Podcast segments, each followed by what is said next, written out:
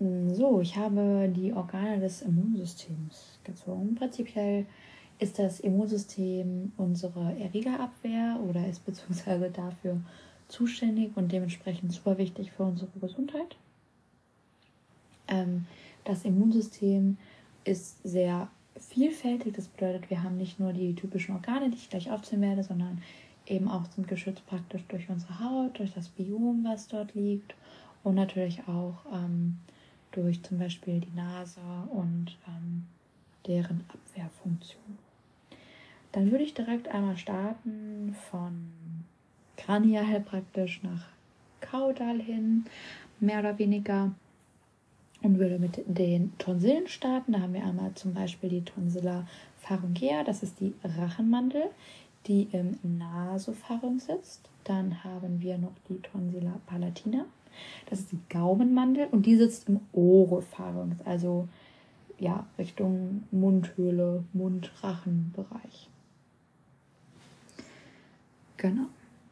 Dann kommen wir rein theoretisch zum Magen, denn der Magen hat auch eine gewisse Abwehrfunktion und zwar durch die äh, Salzsäure, also durch den niedrigen pH-Wert, durch den sauren pH-Wert, werden eben auch Erreger zum Beispiel die durch die Nahrung aufgenommen werden, werden da eben auch ja, eliminiert, sag ich mal.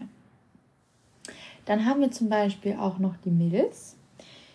Die Milz ist auch sehr wichtig, was für die Immunantwort äh, angeht. Und zwar liegt die Milz im linken Oberbauch, unterhalb des Diaphragmas, aber über den Nieren und liegt intraperitoneal. Die, Nier die Milz ist auch von einer Kapsel umgeben von einer Bindegewebigen und wird arteriell versorgt durch die Arteria lienalis. Durch die Vena linealis wird das Blut praktisch wieder abtransportiert. Außerdem kann man in dem Zusammenhang noch erwähnen, das äh, Ligamentum gastrolienale, welches einfach nur den, also die Milz mit dem Magen verbindet. Die Milz lässt sich unterteilen in oder besteht aus weichem Parenchym, welches sich jetzt unterteilen lässt in die rote Pulpa, die macht 75% der Milz aus, und in die weiße Pulpa, die macht 25% dementsprechend aus. Die rote Pulpa ist engmaschiges Netz aus Retikulumzellen, wodurch nur verformbare Erythrozyten durchpassen. Das heißt, alte Erythrozyten, die eben nicht mehr so elastisch, nicht so mehr verformbar sind, die werden von den, äh, von den Makrophagen dort phagozytiert. Das nennt man eben Blutenausaugung. Außerdem werden auch zum Beispiel Zellen mit Antikörpern, Mikroorganismen, Immunkomplexen werden dort auch phagozytiert. Außerdem können an diesem engmaschigen Netz auch kleine Trompen abgebaut werden. Dann die weiße Pulper. Die weiße Pulper ist für die, wirklich dann für die Abwehrfunktion zuständig. Ähm, hier lässt sich einmal aufzählen, dass periarterielle Lymphatozyten, also die periarterielle Lymphatozytenscheide, hier sind viel, hier sind viele T-Lymphozyten, ähm, befinden sich. Dann haben wir die Marginalzone und den Malpighi-Körperchen. Hier befinden sich eben vorwiegend die B-Lymphozyten.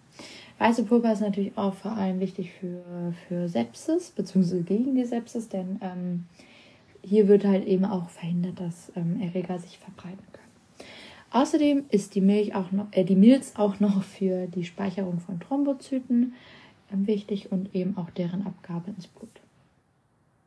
Jetzt kommen wir zum Thymus. Der Thymus zählt zu den primären lymphatischen Organen mit dem, ähm, mit dem Knochenmark.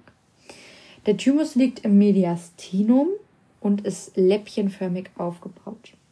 Nun muss man jetzt sagen, dass der Thymus tatsächlich nur bis zum jugendlichen Alter aktiv ist. Also der bildet sich ähm, bereits, äh, wenn man noch ein Fötus ist.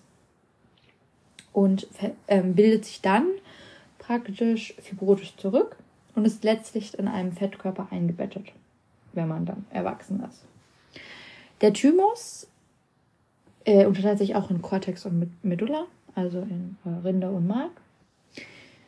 Ähm, Im Cortex findet die positive Selektion statt von, ähm, von den Thymozyten, also den Prä-T-Lymphozyten, so kann man sie nennen. Denn die T-Lymphozyten, äh, Quatsch, Entschuldigung, die Thymozyten kommen praktisch aus dem Knochenmark in den Thymus und sollen da einfach zur, zur Reifung hin. Also man kann sich vorstellen, wie die sollen in die Schule und sollen dort lernen. Im, im Kind- und Jugendlichenalter. Und wie gesagt, die durchlaufen diese Reifung vom, vom Cortex durch, durch die positive Selektion, das heißt körpereigene MHC-Moleküle werden erkannt oder sollen erkannt werden. Und dann geht es weiter Richtung Innen, also Richtung Mark, Richtung Medulla. Dort geschieht die negative Selektion. Hier wird geschaut eben, ob sich die Thymozyten gegen eigene Antigene richten. Und wenn ja, werden sie natürlich direkt durch Apoptose eliminiert. Wir wollen ja, also das, wir wollen ja keine Autoimmunerkrankung, das, ja, das uns selbst angreift. Das heißt, nochmal zusammenfassende Funktion von Tumors ist eben, dass die Thymozyten aus dem Knochenmark in den Thymus kommen, dort reifen, lernen und dann im Endeffekt zu immunkompetenten und selbsttoleranten T-Lymphozyten werden. Des Weiteren können wir noch den Dünndarm nennen. Der Dünndarm ist, äh, also im Dünndarm gibt es den Paya-Plaque oder die Paya-Plaques.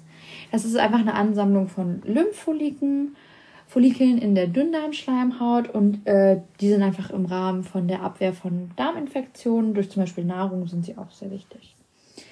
Den Appendix kann man auch gut nennen. Im Appendix sind auch zahlreiche Lymphfollikel, ähnelt vom Aufbau sehr dem Pleierplaque, sind nur ein bisschen kleiner. Dann haben wir natürlich die Lymphbahnen. Die Lymphbahnen sind im Gewebe beginnend und werden im Verlauf immer größer. Sie laufen, verlaufen prinzipiell meist mit Venen und ähm, weisen verschiedene Typen auf, also Gefäßtypen. Da haben wir einmal die Lymphkapillaren, die Präkollektoren, Kollektoren und Lymphstämme. Hier natürlich aufgezählt in der Reihenfolge von kleines Lumen bis hin zu den Stämmen, großes Lumen. Genau.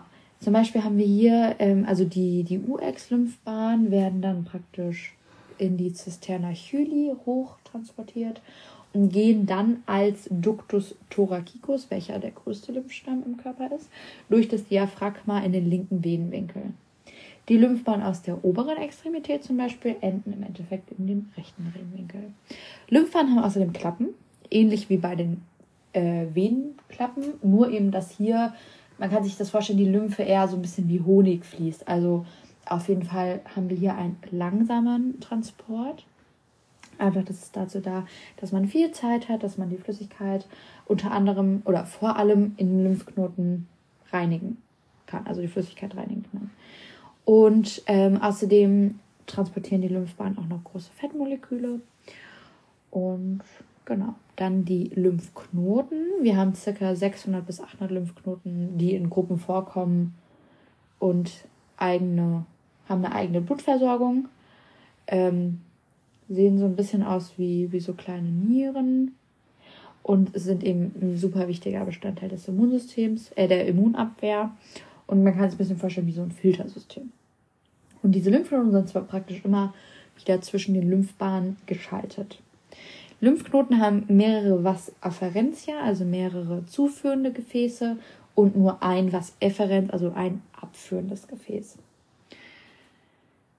Dann der Lymphknoten ist prinzipiell ein retikuläres, ist oder aus retikuläres Gewebe und ist in eine B, T und M-Zone aufgeteilt und ähm, ist einfach im Endeffekt super wichtig durch die spezifische Immunabwehr oder beziehungsweise ist dann zuständig für die spezifische Immunabwehr durch eben ähm, B- und T-Lymphozyten.